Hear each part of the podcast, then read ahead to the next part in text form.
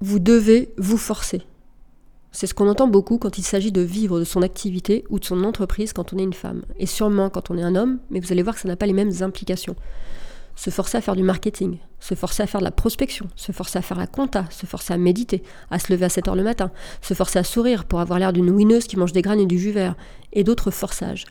Dire à une femme qu'il faut se forcer, c'est juste lui rappeler sa condition de femme servile au désir de l'homme. Si, si, je le dis sans préliminaire, tout de go.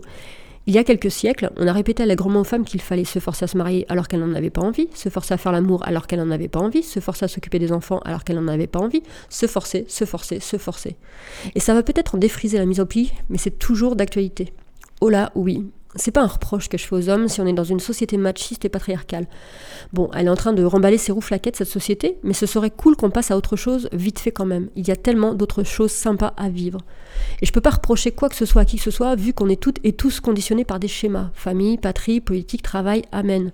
Juste, si tout le monde pouvait un peu prendre conscience, c'est le cas de certains, que oui, aujourd'hui être une femme, dans la perception de milliards d'individus, ça continue d'être un peu moins bien qu'être un homme. Même si les gars s'en défendent, c'est tellement intégré que beaucoup ne se rendent pas compte de leur comportement condescendant. Et que dire des nanas toutes dévouées à leur féminité absolue qui ne savent pas qu'être féminine n'est pas une qualité dévouée à la jambe des femmes, mais une énergie universelle. Bref, chacun fait ce qu'il peut comme on dit, chacun traîne sa maison sur son dos d'une vie à l'autre, tentant de son mieux de créer son confort et sa sécurité. Même si ce serait cool de chercher à créer son bonheur, je me cause. Parce qu'en fait, une femme n'est pas juste là pour orner le bras d'un homme, ou pour être une coach empathique et dévouée à ses clients, ou être une victime d'abus ou de violence. Non, non. Une femme, c'est un individu comme un autre. Un individu né avec le combo vagin-utérus-ovaire, en gros, comme d'autres sont nés avec un combo pénis-scrotum-testicule en petit, et d'autres nés avec les marqueurs des deux sexes, et d'autres nés avec d'autres particularités sûrement, et je n'entre pas dans ce sujet que je ne maîtrise pas du tout, mais ce sont aussi des individus, point barre. On se fout de l'organe génital, bordel. Vous connaissez le mot évolution? Alors attention, je rentre en digression, un territoire dans lequel je sais quand je rentre, mais jamais quand je vais en sortir. Eh bien, ça ne concerne pas que le passage du singe à l'homme. L'homme, hein, pas à la femme, évidemment.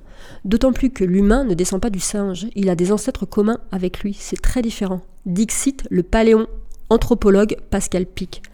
Là aussi, il faut revoir ses classiques. Tout est à revoir, voir à créer en continu sans s'arrêter sur quoi que ce soit, car tout bouge, change, se transforme. L'histoire de l'humanité est construite sur les découvertes limitées faites à un moment donné de ce qu'on croit être l'histoire de l'humanité ou de la Terre ou des espèces ou que sais-je. On imagine le passé à partir de ce qu'on sait du présent, et on peut dessiner le futur à partir des méconnaissances qu'on a du présent? Bref, fini la digression, je promets pas qu'il n'y en aura pas d'autres. Mesdames, je m'adresse à vous, Aujourd'hui, si vous vous forcez, ce n'est pas pour plaire à un mâle, pas pour obéir à un homme, votre père, votre mari, un patron. Aujourd'hui, se forcer, ce n'est pas pour l'extérieur, c'est pour vous. Il faut déplacer votre curseur, ne plus relier se forcer avec être soumise à l'autorité, au bon vouloir d'un autre. Se forcer, c'est justement derrière ça que ça se cache votre blocage. Se forcer à casser un élan naturel de votre réussite. Vous forcez à casser un élan naturel de votre réussite. Vous avez bloqué votre élan naturel de réussite en vous forçant pour les autres. On peut aussi l'appeler élan naturel de vie. Vous l'avez forcé lui aussi parce que vous l'avez défié, dévié dans le sens du désir de l'autre. Alors comment faire pour sortir de schéma et du monologue interminable d'Angélique? Attention, exercice qui va utiliser votre imagination. Imaginez un tuyau. Si, si, on est bien sur cette métaphore. Au début, il ne forme qu'un seul canal droit du ciel au sol, sous vos pieds.